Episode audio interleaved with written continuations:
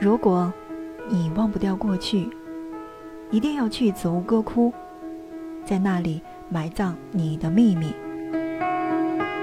如果你想开启新的生活，更要去子午歌窟。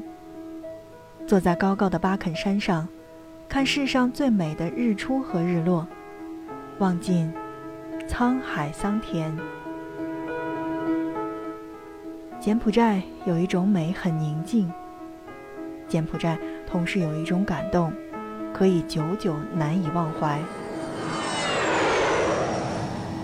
阿范轻奢时光，听着声音去旅行，让我们一起走进柬埔寨，了解柬埔寨的繁华与沧桑。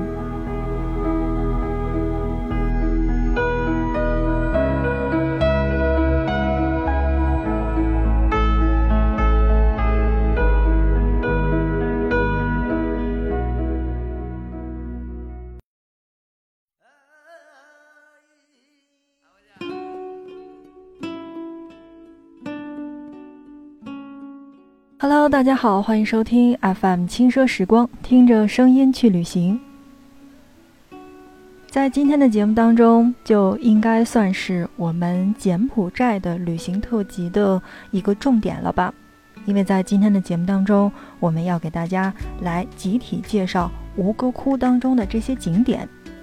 那么，首先我要介绍到的就是吴哥窟，通常也被我们称为吴哥寺。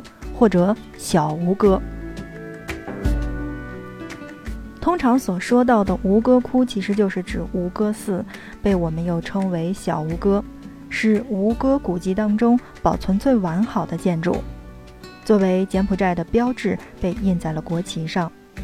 吴哥寺规模宏大，完美对称，浮雕精美，体现了高棉古典建筑艺术的高峰。而吴哥寺的第三层的开放时间是从早晨的七点四十分到下午的五点钟，而且是限制人数的，游客需排队攀登进入。但在这儿要注意的是，建议你穿着有袖子的衣服和盖过膝盖的裤子，不要穿得特别的暴露，否则将被拒绝进入第三层的中央高塔。当然，呃，如果你是穿了很短的衣服的话，以前呢是可以用这个围巾来包裹一下的，但是现在这种情况已经就不允许再进入了。所以呢，在这儿要提醒大家的是，如果去到吴哥寺的话，你最好是穿着裤子以及有袖子的衣服。吴哥寺的整体布局，也许从空中看可以一目了然，一道长方形的护城河。围绕这个长方形的满是郁郁葱葱树木的绿洲，绿洲有一道围墙环绕。绿洲正中的建筑是印度教风格的须弥山金字塔，吴哥窟，也就是我们所说的吴哥寺，坐东朝西，一道由正西往正东的长堤横穿护城河，直通寺庙围墙的西大门。在金字塔式的寺庙的最高层矗立着五座宝塔，其中。四个宝塔较小，排次于一个大宝塔矗立正中，与印度金刚式宝塔式的布局是相似的，但五塔的间距较宽。那宝塔与宝塔之间由游廊连接。此外，须弥山金刚坛的每一层都有回廊环绕。从外观来看的话，吴哥窟的护城长河呈长方形，如口字。东西方向长一千五百米，南北方向长一千三百五十米，全长五千七百米，河面宽一百九十米。护城河外岸有砂岩矮围墙围绕。护城河上正西、正东各有一堤通往吴哥窟的西门和东门。东堤是一道土堤，西堤长两百米，宽十二米，上铺砂岩板。古时候，西堤是裹金的。护城河的内岸留开了一条三十米宽的空地，围绕吴哥寺的红土长方围墙。围墙正面中段是两百三十米长的柱廊，中间矗立三座塔门。正中的一座塔门是吴哥窟的山门，它和左右两塔门由二重檐双排石柱画廊连通。画廊外侧，也就是我们所说的西侧，石柱顶部的天花板装饰着莲花和玫瑰花的图案。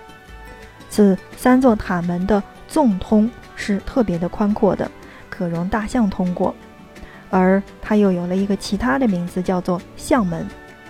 三座塔门的顶部塔冠虽然已经是残缺不全了，但其中的一座恰好比左右两座高一些，仍然像一个山字形，多少保留了原来的比例，和吴哥窟顶层正面看的三座宝塔是相互辉映的。画廊的内侧，也就是我们所看到的东侧，是石壁，兼以葫芦临窗。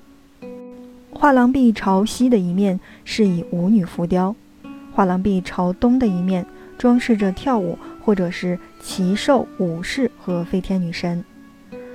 门南的一座飞天女神浮雕是寺庙内独一无二的露齿微笑的飞天女神。由围墙包围的寺庙大广场。占地面积是八十二公顷，除去位居中央的寺庙，这一座广场是古代城市和王宫的遗址。王宫遗址在寺的北面，如今古城和古王宫是荡然无存了，满地被森林覆盖，只留下了一些街道的轮廓。由西塔门通寺庙西山门的大路，南北。各有一座名为藏经阁的建筑物，其每个基点上都有一个出入口。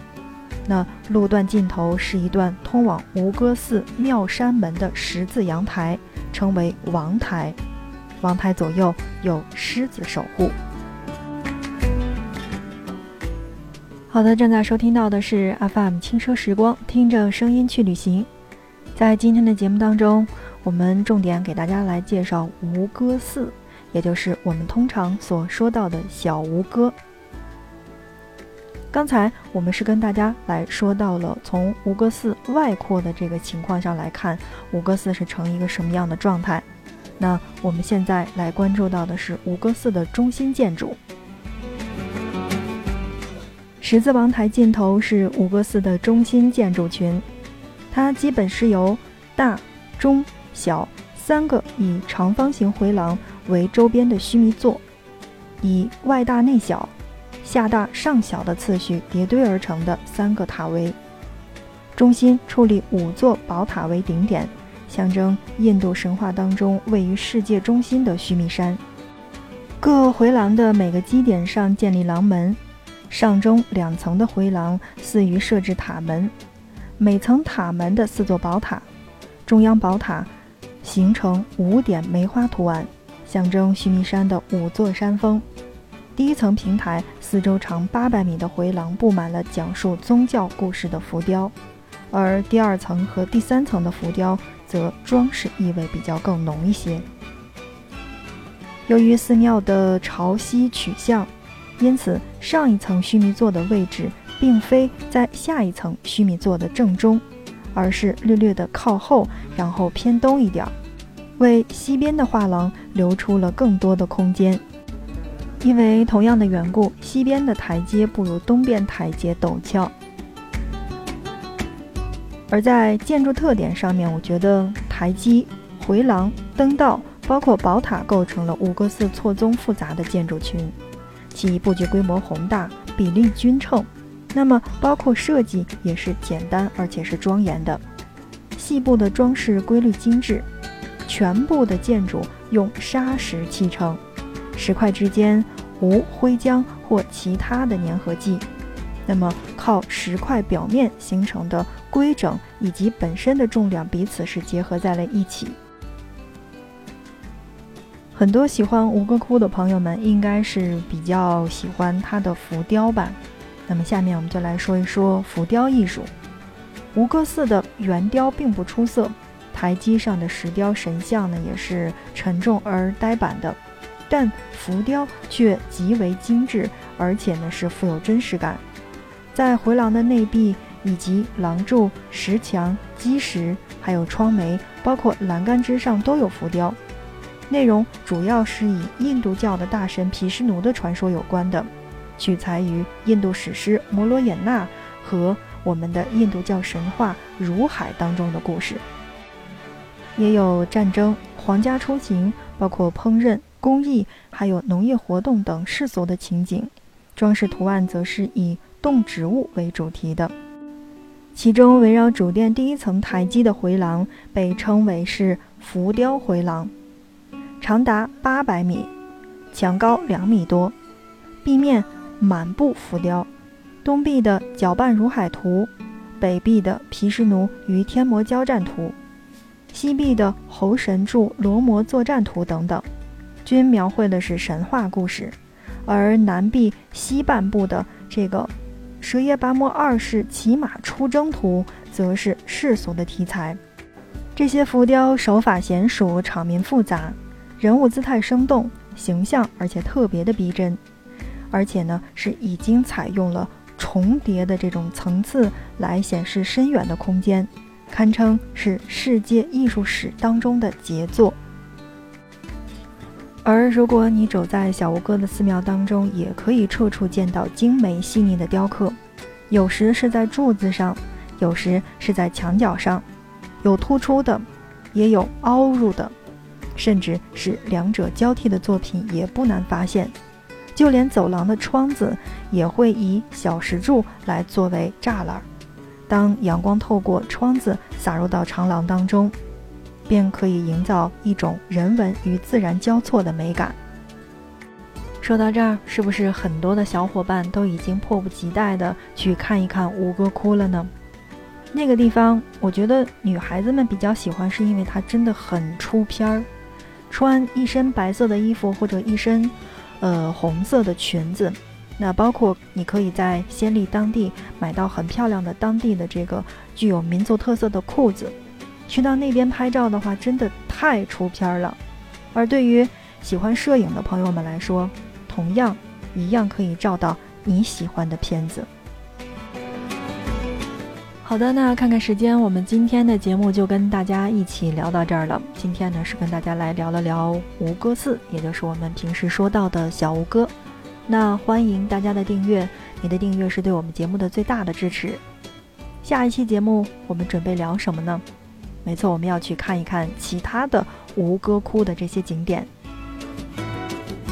这一期节目就是这样了，感谢你的收听，我们下期不见不散。